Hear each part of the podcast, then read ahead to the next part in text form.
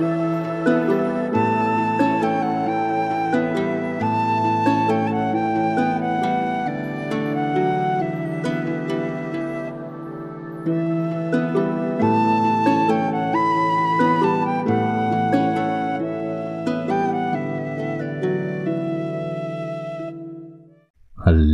und willkommen zurück zu einer Folge Viking Tantra.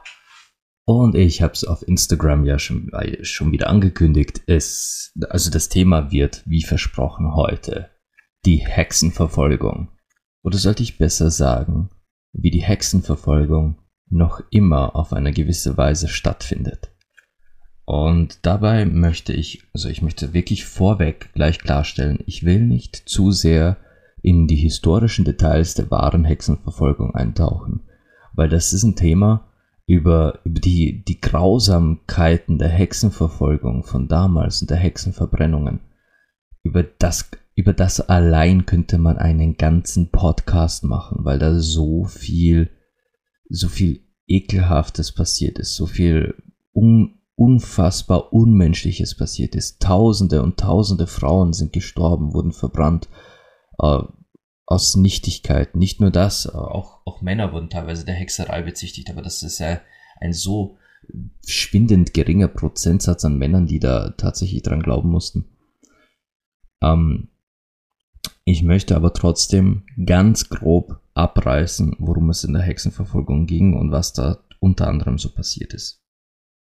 Zu Zeiten der Hexenverfolgung also ich sage es jetzt mal so, wie ich es auch auf Instagram gesagt habe. Die Hexenverfolgung kam zu einer Zeit, als gerade Religion und äh, Menschen, die in der Religion sich befanden, speziell religiös hochtitulierte Männer, gerade ihren absoluten Machtvormarsch in der Welt hatten. Das heißt, Religion wurde gerade immer, immer stärker, immer, immer präsenter auf der Welt und Männer in religiösen Positionen wurden auch folglich mit der Religion zu immer mächtigeren Menschen, konnten immer mehr Wohlstand genießen und mehr entscheiden in der ganzen Welt. Und zur gleichen Zeit aber existierten auf der Welt auch Frauen, die, ja, wie soll ich das jetzt sagen, die Macht hatten. Keine gesellschaftliche Macht, die kein, keine keine Entscheidungsmacht in den politischen Welten äh, und oder in der, in der, im großen Bild der Gesellschaft. Aber sie hatten eine ganz andere Macht. Diese Frauen waren im Regelfall Heilerinnen, Kräuterhexen, ähm, Schamaninnen. Das waren Frauen, die sich einem einzigen Zweck verschrieben hatten, Menschen zu helfen und zu heilen. Und diese Frauen hatten eine andere Form Macht, die viel, viel stärker war. Sie hatten die Macht der Hingabe. Menschen gaben sich ihnen hin voller Vertrauen. In den größten Nöten, im, im größten, in der größten Schicksalsstunde, in der Verzweiflung, in, in, in allen Belangen des alltäglichen Lebens, das das Herz bewegte, suchte man sich eine Heilerin. Schmerzte dich etwas, suchtest du eine Heilerin. Ähm, hattest du Angst, einen geliebten Menschen zu verlieren, gingst du zu einer Heilerin. Hattest du gerade ein neues Leben in deinem Körper, das am, am Heranwachsen war, gingst du zu einer dieser Heilerinnen. Heilerinnen waren für jedes seelische, körperliche und freudige, aber auch schmerzhafte Belangen da. Sie hatten, also wenn man es streng, streng nimmt, hatten die Heilerinnen das Herz des Volkes. Und das geht ja, das geht ja zurück über Jahrtausende. Jahrtausende lang gab es in jedem Dorf, in jeder Kultur, in jedem, ähm, in jedem Volk gab es Schamaninnen, Heiler und Heilerinnen. Gab es die, quasi die dorfälteste Mutter, die wusste von, von heilenden Kräutern, weil sie so viel Weisheit hatte, weil sie so viel Lebenserfahrung hatte, wusste sie, wie man mit welchen Situationen umgeht, wie man welches Leiden kuriert, denn sie hatte alle Leiden schon gesehen und miterlebt. Und diese, diese Heilerinnen, die taten dies ja aus, aus einer Energie heraus der, der Mütterlichkeit, obwohl sie nicht, obwohl sie nicht die Mütter des ganzen, der ganzen Stadt oder des ganzen Dorfes waren. Aber die, die Heilerin, der, also die Mutterheilerin ist eine energetische Figur, die eigentlich in, eigentlich in jedem Menschen vorhanden ist, männlich wie weiblich aber gerade in Frauen eine noch viel, viel stärkere Präsenz hat. Und diese Heilerinnen wurden dann zu Zeiten der Hexenverfolgung der Hexerei bezichtigt. Denn es konnte schließlich nicht sein, dass diese Frauen so viel mehr Liebe und Macht genossen als die religiös heiligen Männer. Diese, diese bekamen Ehrfurcht, diese bekamen Angst. Angst ist auch eine Form der Macht, Angst ist sogar eine sehr starke Form der Macht. Aber Liebe und Liebe, Hingabe und wirkliche Verbundenheit, das ist halt trotzdem nochmal eine viel schönere und viel stärkere Macht. Also bekamen die Männer Angst. Da gibt es doch tatsächlich Frauen, die wissen. Da gibt es Frauen, die haben Wissen, die haben Weisheit. Die, die sind vielleicht sogar in, in den Wissenschaften für damalige Verhältnisse investiert.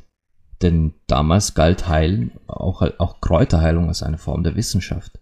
Du musstest Wissen haben, du musstest die Wissen aneignen und das, das ging doch nicht. Das, eine Frau, eine Frau durfte das doch gar nicht.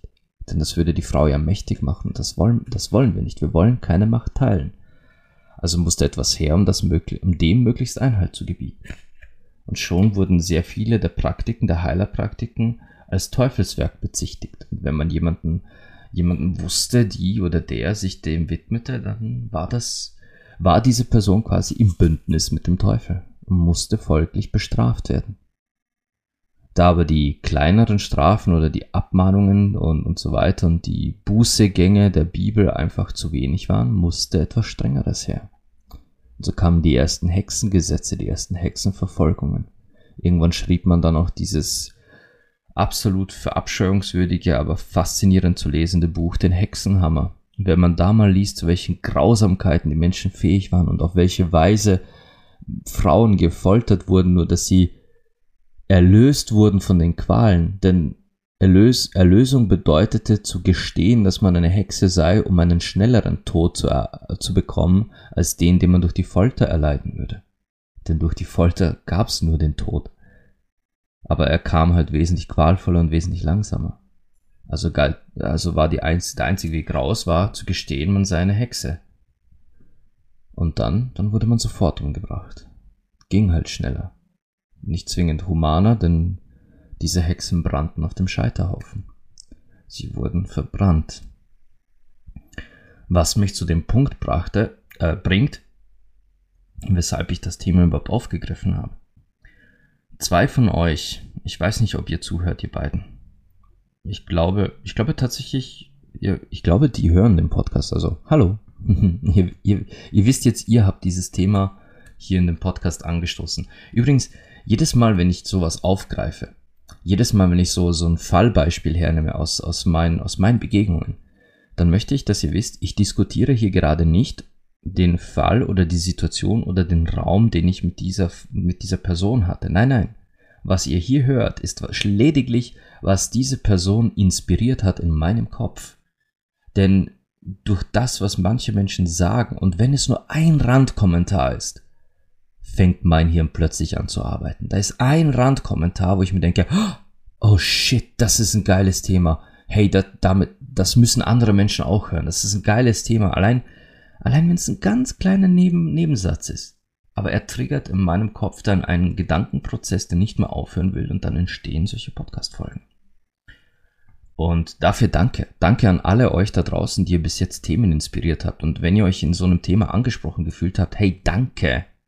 Ohne euch gäbe es diese Podcast-Folge dann nicht. Denn ihr habt da wieder mal so einen so so ein Denkstein ins Rollen gebracht. Also gut, zwei, zwei meiner, meiner Lieben da draußen, die bei mir zur Massage waren, hatten während der intensivsten Phase der Massage Visionen. Und ich weiß, dass es, äh, ich weiß sogar, wann das war. Die Zeitpunkte in den Massagen habe auch ich bemerkt, weil die waren plötzlich weg. Da waren, ich, ich da, die waren plötzlich nicht mehr wirklich ansprechbar. Die waren nicht mehr da. Ich meine, körperlich ja, aber ich hätte in dem Moment sagen können, was ich will. Das, die waren nicht ansprechbar.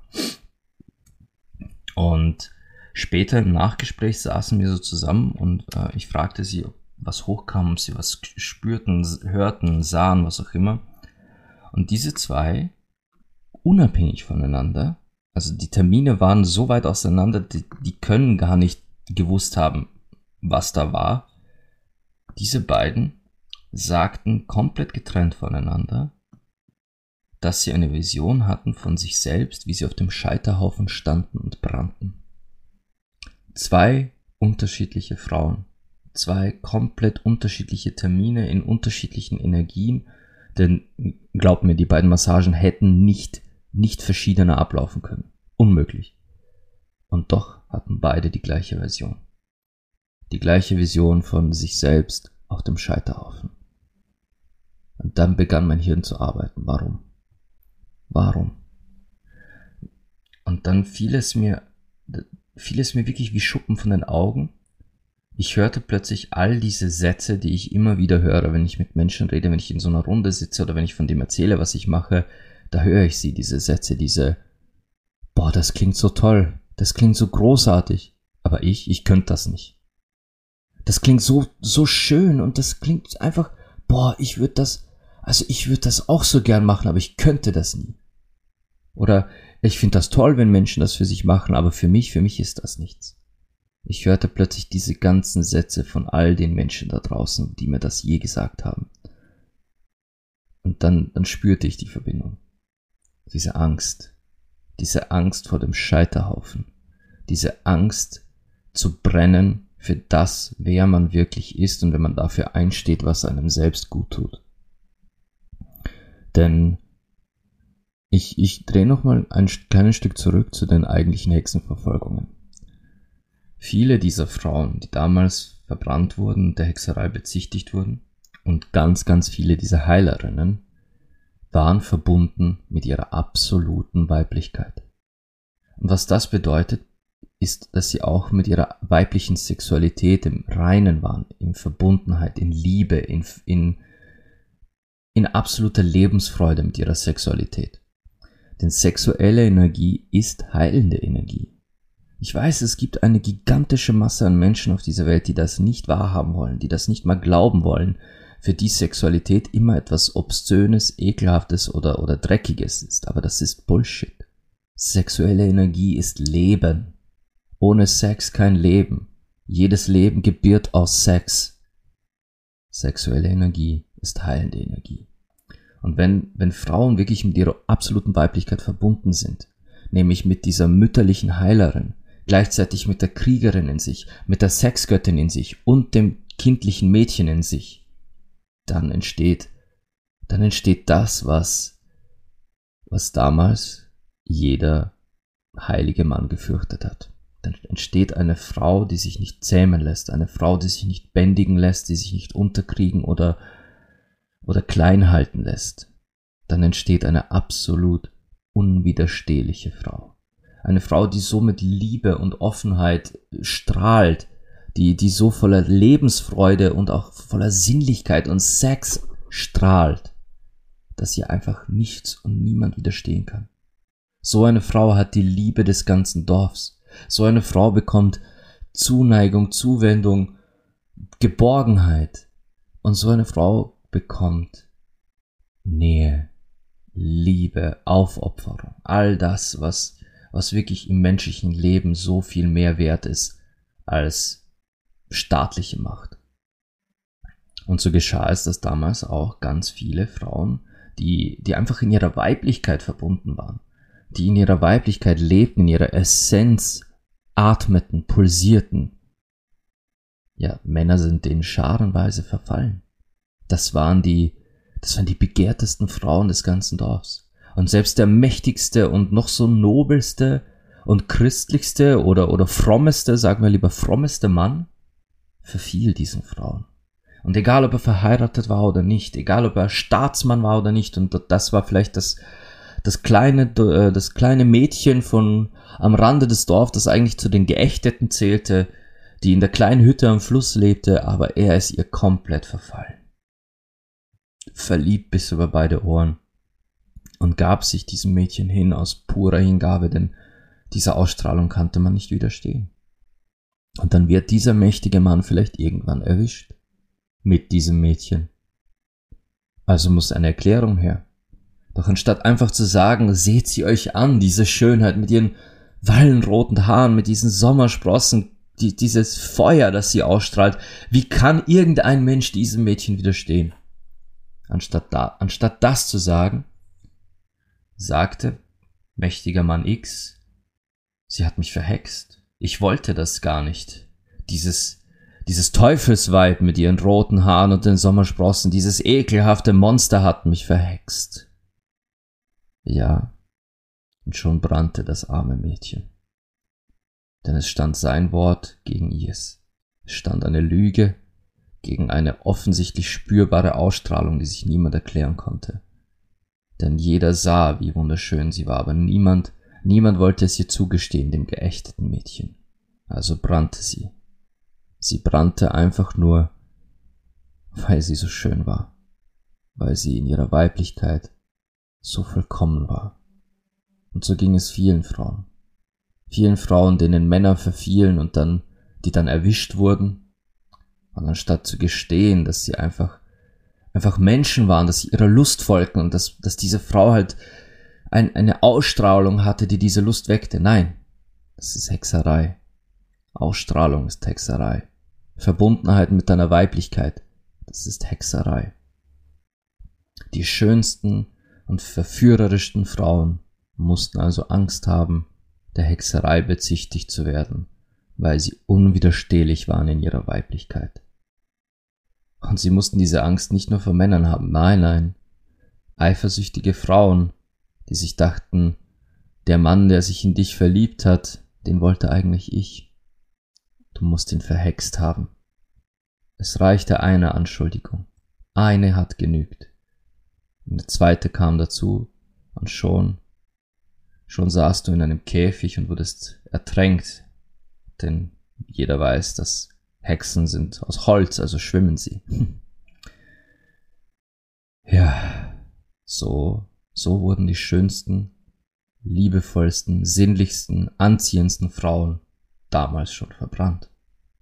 Natürlich gab es hundert andere Gründe, weswegen Frauen verbrannt wurden, aber Verbundenheit mit der eigenen Weiblichkeit ist ganz oben auf der Liste gewesen. Schönheit, verführerische Ausstrahlung war auch ganz oben auf der Liste. Und beides hat zu tun damit, dass man die eigene Sexualität spürt, lebt, pulsiert, atmet. In dem Moment, wo eine Frau damals in ihrer Sexualität voll, voll verbunden war, bestand das Risiko, dass sie dafür auf dem Scheiterhaufen landete. Und warum erzähle ich das jetzt? Warum bin ich zu diesem Thema nochmal zurück? weil dieselbe Art Hexenverfolgung heute noch immer stattfindet. Wir, wir ertränken die Frauen nicht mehr. Wir stellen sie auch nicht mehr auf einen Scheiterhaufen und verbrennen sie. Oder besser gesagt, wir, hm, ich wollte jetzt fast sagen, wir quälen sie nicht mehr, aber das ist nicht richtig. Denn diese, die Art Folter hat sich verändert. Aber sie ist noch da. Jetzt ist es soziale Folter soziale Ächtung, soziale Verbrennung. In dem Moment, wo eine Frau wirklich mit ihrer Weiblichkeit verbunden ist, in dem Moment, wo eine junge Frau sagt, sie möchte ihre Weiblichkeit und Sexualität wirklich heilen, entdecken, wieder zu sich selbst finden, da kommt, da kommt das Urteil, da kommt die Folter, du Hure, du Schlampe, du Flittchen und wie die Begriffe nicht alle noch heißen. All diese Beleidigungen, und schon beginnt wie auch damals das Getuschel. Menschen, die ringsherum im ganzen Dorf gegenseitig sich ins Ohr flüstern und dabei einem nachsehen, wie sie mit ihren Fingern zeigen, während sie flüstern. Das passiert heute noch. Das passiert heute noch und es passiert immer den Frauen, die wirklich ihre eigene Freiheit mal spüren und leben, die ihre Weiblichkeit atmen und pulsieren lassen, die mal drauf scheißen, was die Gesellschaft von ihnen erwartet in in ihrer Rolle als Frau und tun, was ihnen selbst gut tut. Da beginnt das Getuschel. Und wie auch damals trifft das natürlich auch manchen Mann, ja. Ich selbst habe das im eigenen Leib erfahren, dieses Getuschel, das der Finger zeigt. Zu Schulzeiten, wenn ich, wenn ich für jeden Finger, der auf mich gezeigt hat, hätte ich, hätte ich dann Euro bekommen. Ich glaube, ich müsste nicht mehr arbeiten. Nie wieder. Aber ja, wieder trifft es mal die Frauen viel härter als uns Männer. Bei uns Männern ist es, ja, das ist halt ein Player, das ist ein Aufreißer, das ist halt ein, ein Macker oder gibt es halt auch verschiedene Begriffe. Aber die sind bei weitem nicht so negativ wie die Hexenverfolgung der Frau heute. Und es trifft wieder ihre Sexualität, ihre Freiheit, ihre Weiblichkeit. Wieder ist es so, dass wir in unserer Hexenverfolgung nichts Besseres zu tun haben, als jede Frau in ihrem Prozess sich selbst zu finden, einfach sofort auf den Scheiterhaufen stellen. Und davor fürchten sie sich. Vor dem Scheiterhaufen. Diese, diese Urwunde der Weiblichkeit, diese Tausenden, Abertausenden Frauen, die damals sterben mussten, auf ein Fingerzeig und ein Flüstern hin. Die ist noch immer da. Und der Fingerzeig und das Flüstern umgibt uns noch immer. Und genau wie damals sind es nicht, nicht die Männer allein, vor denen sich Frauen heute fürchten müssen. Nein, und ich habe es schon so oft mitbekommen, ich habe es auch auf Instagram schon mal gesagt, Frauen müssen heutzutage sogar teilweise noch mehr Angst vor dem Urteil von anderen Frauen haben als vor Männern.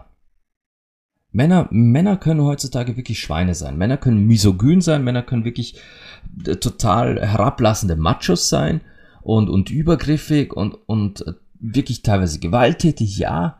Aber die psychische Grausamkeit, die Frauen unter sich teilweise ausüben in, in, in Bezug auf das, auf das Sexleben von anderen Menschen, die psychische Grausamkeit, der psychische Terror und die Folter, die Frauen da heutzutage ausüben, und ich meine nicht euch, die ihr hier zuhört, weil im Regelfall hören hier genau jene zu, die Ziel solcher Grausamkeit wurden. Die psychische Grausamkeit, die ist echt, boah, ey, da kann, da kann der Hexenhammer sich eine Scheibe von abschneiden. Denn speziell diese konservative, breite Masse, die, die, die Menschen da draußen, die sagen, dass alles, was ich zum Beispiel lehre, krank sei dass die, die Theorien, die ich habe, dass die, die, das, was ich predige an, an, an sexueller Offenheit, an, an Selbsterkundung, an sexueller Befreiung und, und, und äh, Vereinheitlichung von, von uns selbst, also dass wir uns selbst finden sollen und uns selbst heilen sollen. Das, es gibt ja genug Menschen, die, die sagen, dass das, was ich hier euch erzähle, alles krank sei. Die um jeden Preis verhindern wollen würden, dass irgendjemand hört, was ich zu sagen habe. Die um jeden Preis verhindern wollen würden, dass Kinder je solche Sexualaufklärung bekommen, wie ich sie hier zum Beispiel ähm, anpreise oder die verhindern wollen, dass je irgendein Mensch sexuell so frei und offen lebt, wie ich es manchen Menschen beibringe. Und da reden wir noch nicht mal von Polygamie. Nein, wir reden noch nicht mal von, von, von polygamen Beziehungen oder von polyamoren Beziehungen. Wir reden da schon von bloßer Aufklärung, wie zum Beispiel, hey, Analsex kann Spaß machen. Sex muss nicht immer was mit Liebe zu tun haben und Sex ist generell mega, mega schön. Genauso Masturbation. Siehe letztes Thema. Ähm, diese Menschen sind es, die seelische Grausamkeit ausüben, sobald sie jemanden entdecken, eine Person, die oder der sich selbst in der eigenen Sexualität gerade entdecken, ausleben und heilen möchte. Und boah, diese seelische, psychische Grausamkeit, die da an den Tag gelegt wird, das ist echt heftig. Das ist richtig, richtig heftig. Aber das ist die heutige Hexenverfolgung.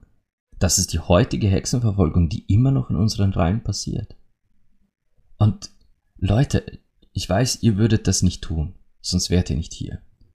Aber wenn ihr euch mal wieder in einer, in einer Situation findet, wo ihr vielleicht mit jemandem sprecht und diese diese Person, männlich, weiblich, divers, völlig egal, fängt an, irgendwie so hintenrum negativ über die sexuelle Befreiung eines anderen Menschen zu reden. Speziell vielleicht einer Schwester.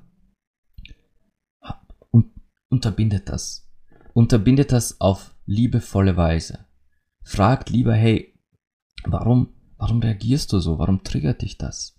Lass sie doch in ihrer Freiheit leben. Lass sie doch das entdecken. Ich meine, Sie hat es doch auch verdient, ihre Sexualität zu heilen und so schön wahrzunehmen wie möglich. Lass sie doch. Was ist es? Warum, warum stößt das dir sauer auf? Das muss dich doch, das muss dich doch gar nicht beschäftigen. Es ist nicht deine Sexualität, nicht dein Körper, nicht deine Entscheidung. Und schon gar nicht ist es an dir zu urteilen. Und ich, ich hatte jetzt in letzter Zeit wieder ein paar Begegnungen die, die mir richtig das Herz haben aufgehen lassen, weil ich, weil ich merke, das Thema wird immer präsenter, auch bei, bei jungen Menschen. Ich hatte ja mal, glaube ich, erwähnt, dass zu mir hauptsächlich Frauen ähm, Ende 30, Mitte 40 oder teilweise sogar ähm, Mitte 50, Ende 50 kommen, was wundervolle Alter sind, weil da, da sind die meisten Frauen in einer, in einer Lebensphase, wo sie sehr gefestigt sind mit sich selbst, aber das, also stark genug, um zu entscheiden, ich tue das jetzt für mich. Und trotzdem passiert es immer noch hintenrum, also ganz heimlich und diskret, was, was ja super ist, denn meine Räume sind pure Diskretion. Genau wegen dieser Hexenverfolgung praktiziere ich hundertprozentige Diskretion.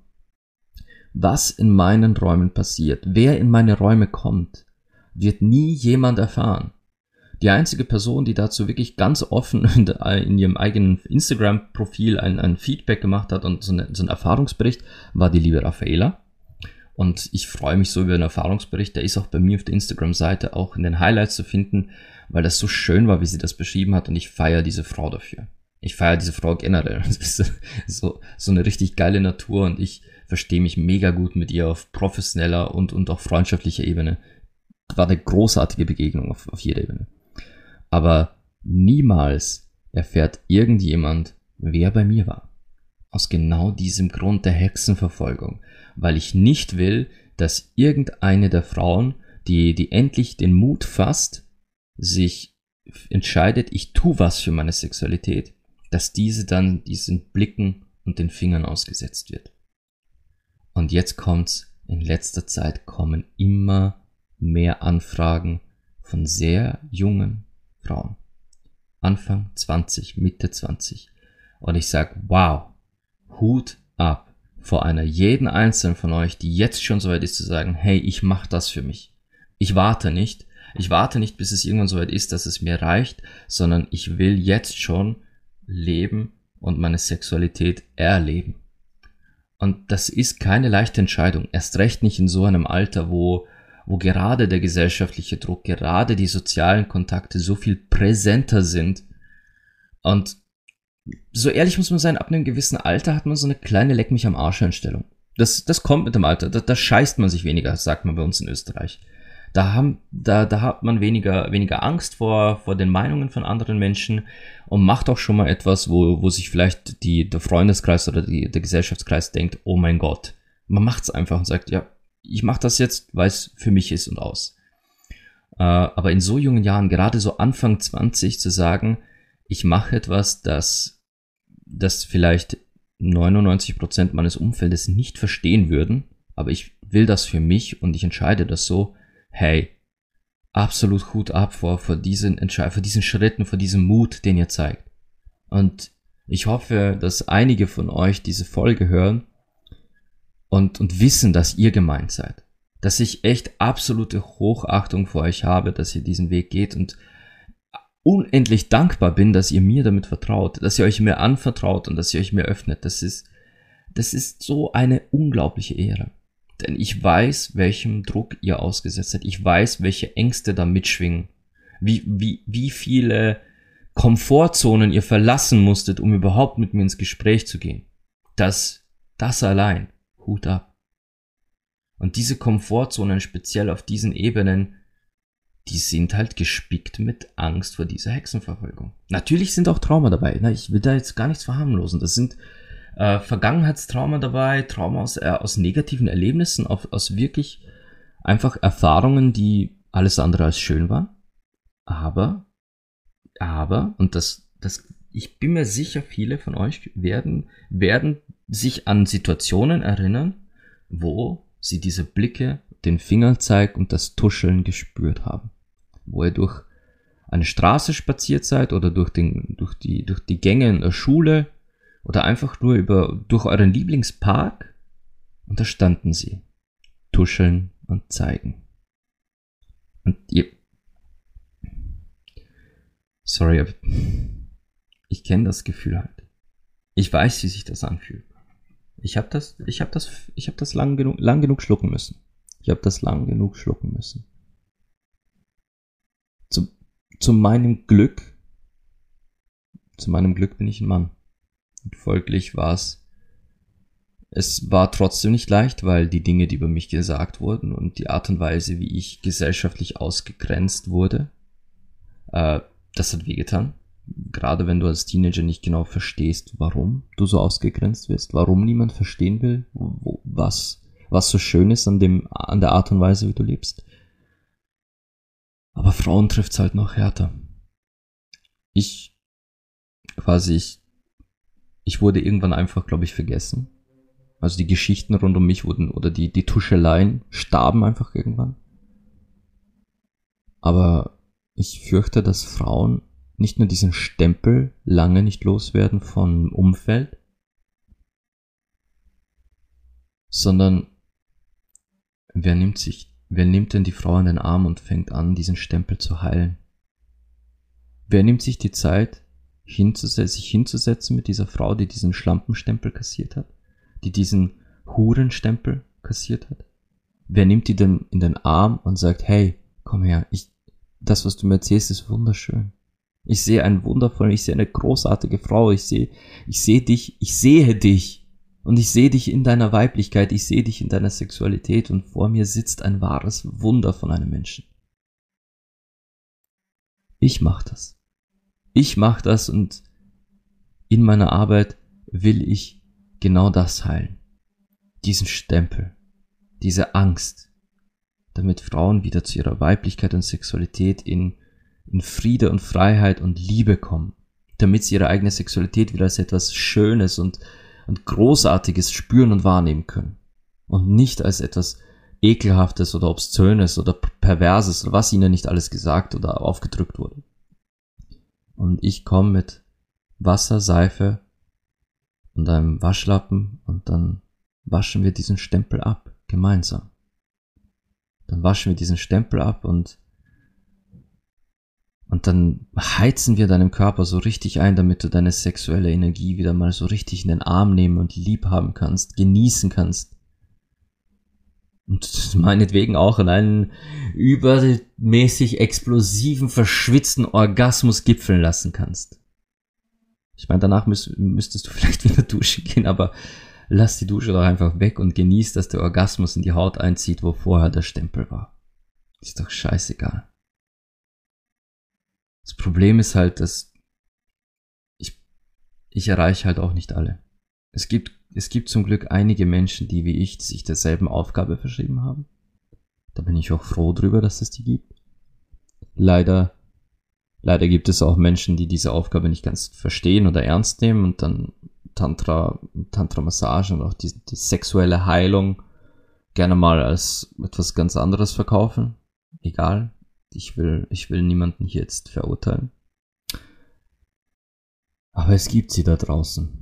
Menschen, die sich um euch kümmern, damit ihr diesen Schlampenstempel und überhaupt diese ganzen Tuscheleien, die ihr noch immer spürt, damit ihr das loswerdet. Ich bin einer davon. Und wenn ihr das Gefühl habt, ihr, ihr wollt auch endlich dieses Gefühl los sein, dass ständig jeder und alles und jeder versucht, in eurem Sexleben mitzureden. Ihr wollt dieses Gefühl los sein, dass ständig alles und jeder meint, zu eurem Sexleben eine Meinung haben zu müssen. Dann meldet euch doch bei mir. Lasst, ich, ich will euch helfen, euch von dieser Hex, dieser Neuzeit Hexenverfolgung loszulösen. Ja, das war das Thema, kurz und knackig. Und ich wünsche euch wie immer Liebe, Leidenschaft und Sex.